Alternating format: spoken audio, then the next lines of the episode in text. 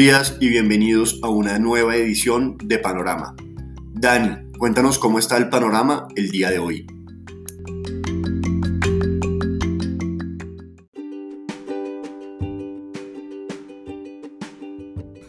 Muy buenos días a los seguidores del podcast Panorama de Global Securities. Hoy, nuevamente, con una dinámica indecisa, como comenzamos el día de ayer, aunque ayer era un poco positiva. Hoy sí está muy plana. La noticia tiene que ver con las declaraciones que realizará hoy el presidente de la Reserva Federal ante un comité del Congreso de los Estados Unidos.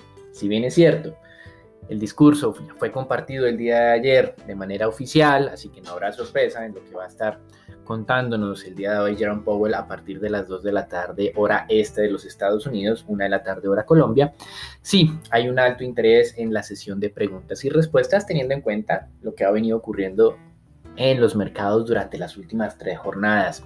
El jueves tuvimos los primeros indicios de corrección, el viernes fue un día muy fuerte a la baja y ayer un día de muy fuerte recuperación. Y precisamente sobre el día de ayer, los sectores que impulsaron la recuperación fueron los sectores cíclicos, eh, esos sectores que en teoría con este tema del trade de reflación, de recuperación económica, serían los más beneficiados, materias primas, petróleo financiero, pues con valorizaciones de más del 2%, especialmente el petróleo que alcanzó el 4.4%, haciendo que el índice Standard Poor's 500 recuperara los 4.200 puntos el día de ayer, una ganancia del 1.4%. Hoy, como mencionábamos, muy a la expectativa aparentemente de las declaraciones de Powell, alta sensibilidad ante esta intervención. La valoración o el cambio de los futuros es de 0% en los Estados Unidos. El Eurostock 600 cambia solamente el 0.1%, así que muy importante este evento. Una noticia que nos llamó la atención fue algo relacionado con las meme stocks en los Estados Unidos, estas acciones que se han valorizado mil, dos mil, tres mil por ciento en los últimos 12 meses, más tiene que ver con GameStop, que ante los altos precios y obviamente pues esa irracionalidad, esa exuberancia de los mercados aprovechó la situación para hacer una emisión de más de un billón de dólares en acciones. En divisas, solo hasta ayer y de manera rezagada nuestro indicador técnico mostró cambio de tendencia del dólar. El tema es que la ganancia adicional que podría tener el dólar frente a otras monedas, por lo menos desde el punto de vista del siguiente efectivo, es limitada. El DXY estaba esta mañana en 92 unidades y el siguiente efectivo es de 93.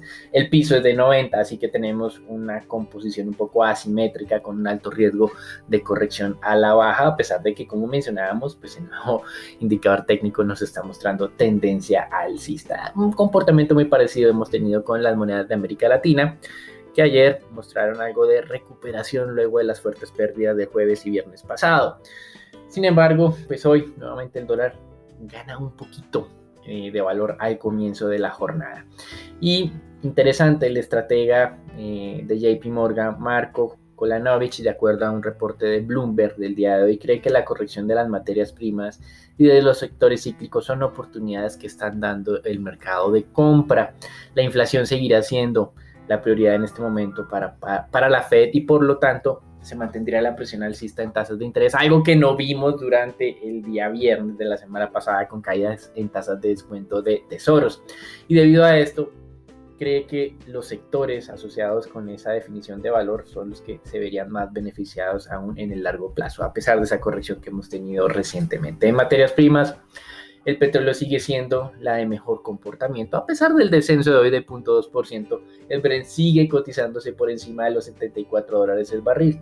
Rusia, de acuerdo a oficiales o a funcionarios, propondrá en la próxima reunión de la OPEP que se incrementen la producción nuevamente ante un faltante o más bien un exceso de demanda de 3 millones de barriles día. Esto de acuerdo a información compartida por Reuters. Los Estados Unidos, si se cumplen las expectativas para esta semana, acumularán cinco semanas consecutivas de caídas de inventarios de crudo. Y el nuevo presidente iraní, Ebrahim Raisi, quien asumirá su cargo en agosto, no nos sorprende realmente o no nos sorprendió con sus declaraciones de que no está en la negociación el programa de desarrollo de misiles iraní.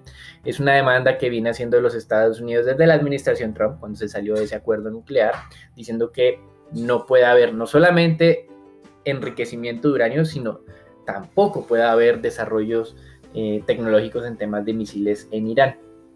pero pues el nuevo presidente iraní de, eh, corte conservador, pues obviamente eh, está en contra de este tipo de involucrar esta proceso de Irán y de alguna manera lo que nos está mostrando es que pues el mercado ya estaba al tanto de esto, no ha afectado las expectativas o no ha acelerado de manera importante las valorizaciones del petróleo, así que eh, la posibilidad de un retraso en, una nueva en la firma de un nuevo acuerdo nuclear no estaba fuera del tablero, por lo menos de los escenarios contemplados por los inversionistas.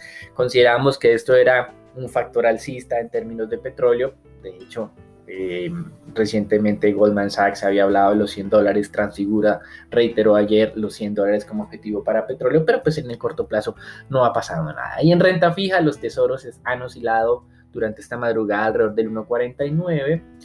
Prácticamente no ha pasado nada con las tasas de descuento desde que la Fed habló en términos agregados, aunque sí con una mayor volatilidad. Ayer habló Kaplan y se unió a Bullard, eh, Kaplan es el presidente de la Reserva de Dallas, Bullard es de la de San Luis. Recuerden que Bullard había generado presiones el viernes pasado adicionales al alza con respecto a su política monetaria, lo que puede ser el retiro de los estímulos monetarios. Kaplan se está uniendo a él, dice que hay que estar más pendientes de la dinámica inflacionaria, está más preocupado por este frente y también dice que eh, tocaría iniciar la reducción de compras de bonos más temprano que tarde. Por el contrario, el presidente de la Reserva de Nueva York Williams, John Williams, dice que aunque la economía está más fuerte en este momento de lo que ellos habían anticipado, la inflación regresará nuevamente al 2% el próximo año. Entonces nos queda el día de hoy la atención concentrada en esas declaraciones de Jerome Powell, su sesión de preguntas y respuestas. Recuerden, muy pendientes, una de la tarde hora de Colombia, dos de la tarde este de los Estados Unidos. Hasta aquí el reporte internacional, una jornada que está comenzando muy plana a la espera de las declaraciones del presidente de la Reserva Federal. Los dejamos con Sharon, con Nicolás, Marcela, para que nos cuenten qué está pasando en el mercado colombiano.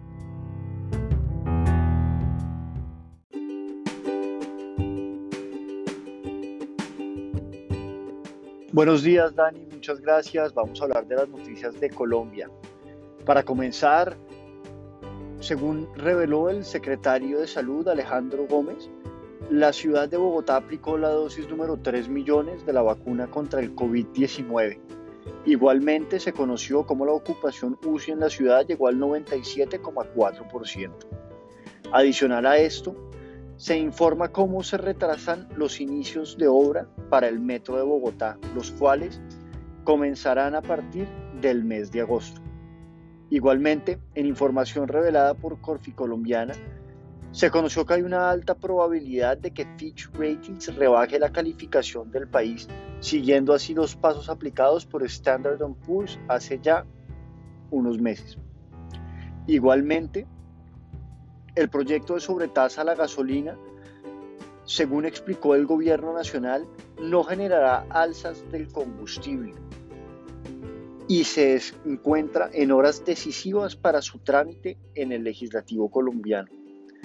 Para terminar, la confianza empresarial cayó por segundo mes consecutivo, donde el indicador de confianza cerró en mayo en 51,56 puntos. Esa cifra representa una disminución de 0,81 puntos frente al mes de abril, cuando el indicador se ubicó en los 52,37 puntos. Bueno, Sharon, cuéntanos cómo está el tema de renta variable para el día de hoy.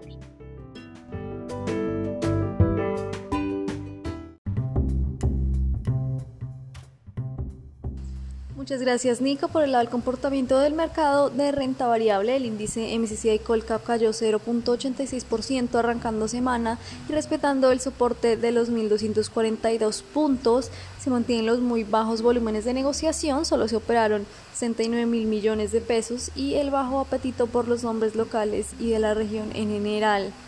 Sigue siendo evidente la especie más transada fue Ecopetrol con 30 mil millones de pesos, donde Grupo Aval fue la que más subió con 4.29% y Fabricato la que más cayó con un retroceso de un 10%. Por el lado de noticias, Caracol informó que tras las pruebas correspondientes, el pozo de exploración Aguas Vivas 1 alcanzó una tasa de producción de 17.2 millones de metros cúbicos por día, El pozo ha sido conectado a la planta de tratamiento de gas de Jobo y está en producción permanente. Adicionalmente también anunció que perforó el pozo Aguas Vivas 2 y continúa en el avance exploratorio de este.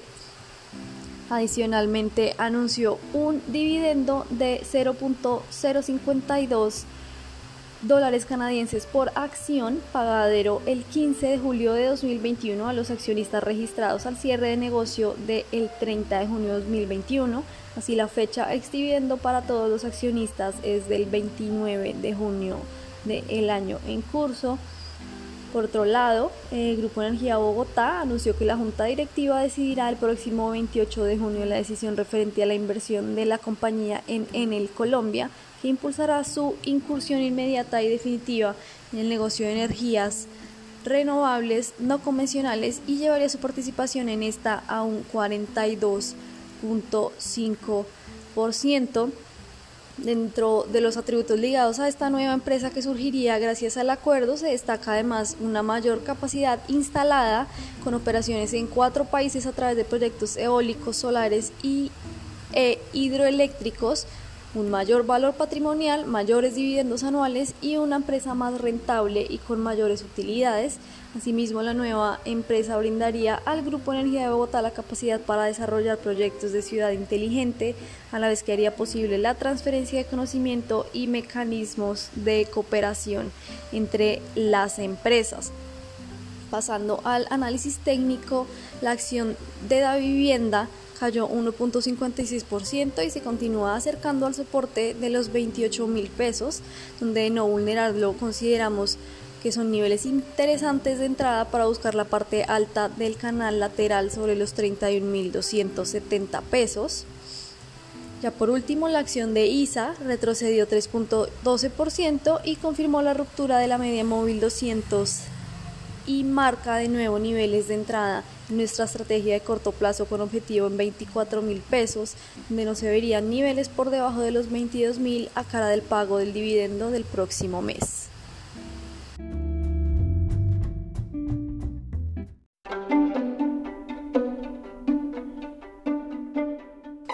Pasando al mercado de divisas, el rally del fortalecimiento del dólar en el mundo perdió momentum abriendo semana y con él el debilitamiento de las monedas emergentes y de Latinoamérica tomó un descanso. El peso colombiano no fue la excepción y durante la jornada, tras tocar máximos de seis semanas, mantuvo el comportamiento lateral cayendo casi 9 pesos y cerrando en 3.770 pesos por dólar en medio de bajos volúmenes de negociación que alcanzaron apenas los 613 millones de dólares. Recordemos que el promedio de operación en este mercado es de, cerca de los mil millones de dólares.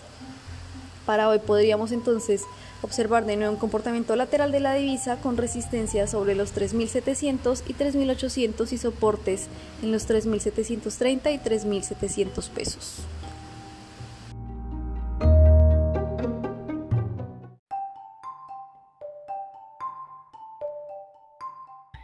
Buenos días. Durante la jornada de ayer, la curva testa fija se desvalorizó 5,91 puntos básicos en promedio como consecuencia a los comentarios de algunos miembros de la Fed y la desvalorización de la curva del tesoro. Los inversionistas extranjeros demandaron TES, mientras que algunos agentes locales continuaron ofreciendo papeles a lo largo de la curva. La curva TES-UR se desvalorizó 0,93 puntos básicos en promedio por una dinámica similar a la del mercado de tasa fija, en la que los inversionistas extranjeros compraron títulos mientras que los locales los venden. En el mercado se negociaron 1,9 billones de pesos distribuidos en 1,2 billones para el CEN y 0,6 billones para Master Trader.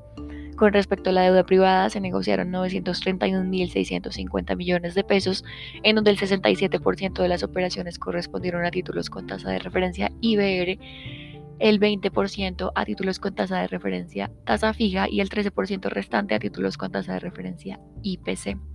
Durante la jornada de hoy, el DANE publicará los datos de la balanza comercial de abril, en donde se espera que se haya registrado un déficit comercial de 1.467 millones de dólares, según la mediana de una encuesta a analistas por parte de Bloomberg.